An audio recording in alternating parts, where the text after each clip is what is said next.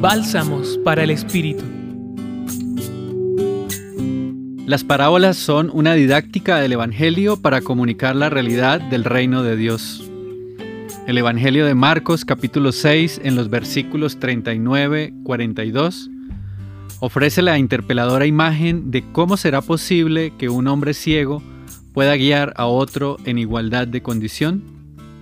El contexto de la Semana por la Paz hace que la pregunta de Jesús sugiera que el reino del amor se construye con mayor éxito entre distintos que entre iguales. El camino de la reconciliación en Colombia no puede ser sin las diferentes voces con las cuales se construye una verdad más justa sobre nuestra historia.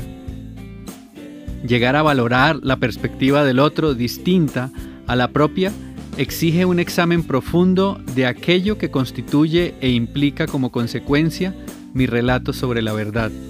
Solamente desde la conciencia de la viga en la propia mirada, como conocimiento de las limitaciones propias, será posible considerar al otro con respeto de sus fragilidades. Hoy el Evangelio invita a cada persona a examinar la calidad de su mirada sobre la realidad y en la verdad del alcance real llega a convertir la diferencia del otro en oportunidad para el encuentro. ¿Y cuál es la viga que hoy le impide un encuentro respetuoso y pacífico con los demás? Compartió para ustedes Ricardo Delgado Martínez, sacerdote jesuita, miembro del equipo del Centro Pastoral San Francisco Javier de la Universidad Javeriana.